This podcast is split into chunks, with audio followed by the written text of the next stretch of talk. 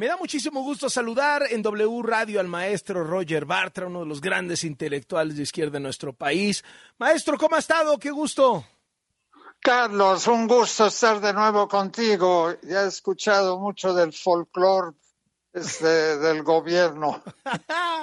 maestro Bartra, eh, le, iba yo a preguntar si ya había ido al gimnasio, a la caminadora, a hacer pesas para la marcha, pero no es marcha esta vez. Es concentración en el Zócalo.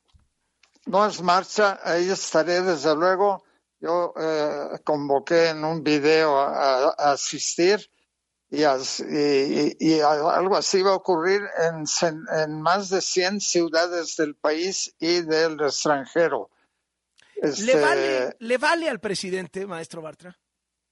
No, no, yo creo que sí le importa. Y estamos viendo las reacciones iracundas este, que provoca la convocatoria a la concentración en el Zócalo ante la Suprema Corte de Justicia. Una de esas manifestaciones es que se puso a insultar de la manera más grosera al ex magistrado José Ramón Cosío, mi amigo José Ramón, y lo acusó de corruptazo. Realmente no se mide, le, le entra la ira se pone iracundo y comienza a insultar a aquellos pierde los que pierde los estribos. Así que claro que le importa mucho al presidente, desde luego, aunque pueda fingir con algunos gestos que, le vale madres, pero no es así. ¿Todo ahora depende de la Corte? ¿La, ¿La sobrevivencia de la democracia mexicana depende de la Corte?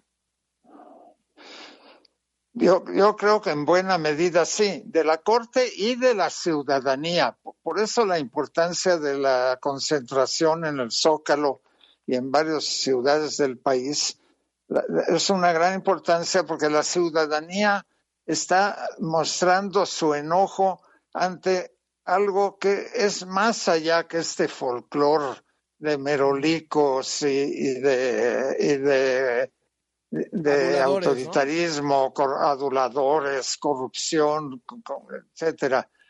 Es, es, algo más profundo. Yo en la convocatoria que grabé en video hablé de la presencia de un tumor, eh, yo podría decir una metástasis de antidemocracia, de autoritarismo en el seno del gobierno un fenómeno que, desde luego implica, está impulsado por el presidente, pero que es un fenómeno político extremadamente peligroso.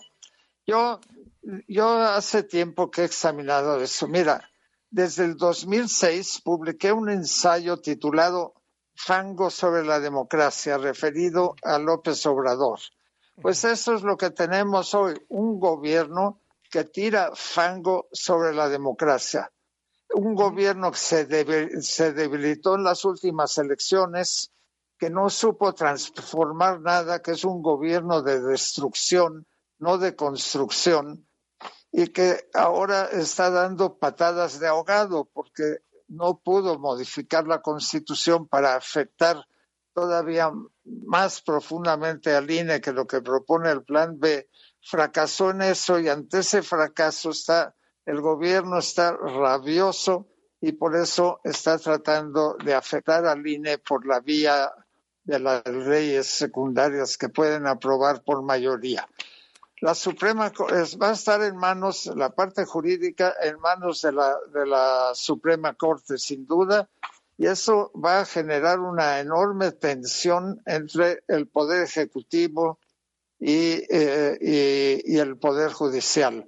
Eso es algo que, ocurre en otros países, eh, eh, como en Argentina, que hay una confrontación muy grande. Es posible que haya algo así, pero yo confío en que la mayoría de los ministros, con la excepción seguramente de Yasmín Esquivel, la mayoría de los ministros va a bloquear ese plan B o por lo menos lo va a recortar en sus eh, aspectos más peligrosos. Eh, ahora, a propósito de este asunto, pues el voto de Yasmín Esquivel es estratégico y no hay que perder de vista que el presidente basta con que consiga cuatro votos, aunque tenga siete en contra, basta con que tenga cuatro para ganar. Eh, Con cuatro es suficiente, por eso el voto de Yasmín Esquivel, la ministra. o sea, ya hoy que sale, hoy que sale, también lo de su tesis doctoral, maestro Bartra. O sea, no solo plagió la de licenciatura, como denunció Guillermo Sheridan, también la de la tesis doctoral hoy sale en el país. No debe irse. Es la, pues claro que debe irse, claro que debe irse pero, pero no creo que se vaya por propia voluntad, no parece, está dispuesta a luchar hasta el final.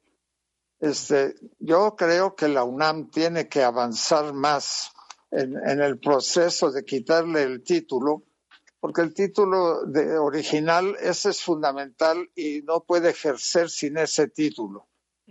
Ahora, ha, ha, hecho toda clase de mañas y de corrupciones para bloquear a la UNAM que la UNAM pueda avanzar en, en, ese, en ese dictamen.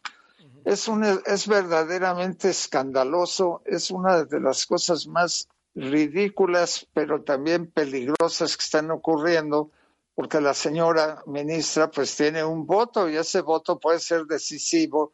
Y si hay tres y que, que, dudan que de, de bloquear el plan B, y ella se agrega, pues ya se bloqueó todo, ya, ya, ya no hay manera, avanza el plan B tal como está. Vamos a ver, la presión ciudadana aquí va a ser muy importante porque eso hace reflexionar a los jueces. Sin duda alguna, masas en la calle protestando pacíficamente por el plan B va a influir, yo creo, positivamente en el ánimo y en, y en la razón, sobre todo, de los ministros de la Suprema Corte. ¿Cuál, ¿Cuál, debe ser el pues, mensaje central del domingo en el Zócalo, maestro? El mensaje central es que hay un proceso autoritario desencadenado y que se materializa, cristaliza en el plan B que quiere dejar lisiado al INE para poder controlar o por lo menos poner en duda las elecciones, sobre todo las elecciones del 24. Esa es, esa es la, la médula. Entonces, va, va a estar en manos de la Suprema Corte el que avance o no este proceso, este tumor, este verdadero tumor maligno, autoritario, antidemocrático que está en el, en el, en el corazón del gobierno de López Obrador. Maestro Bartra, le agradezco muchísimo estos minutos para W Radio y estaremos al pendiente de la marcha del Zócalo el domingo y a ver si platicamos después. Un abrazo. Encantado, Carlos. Un abrazo y hasta pronto. Hasta luego, el maestro Roger Bartra.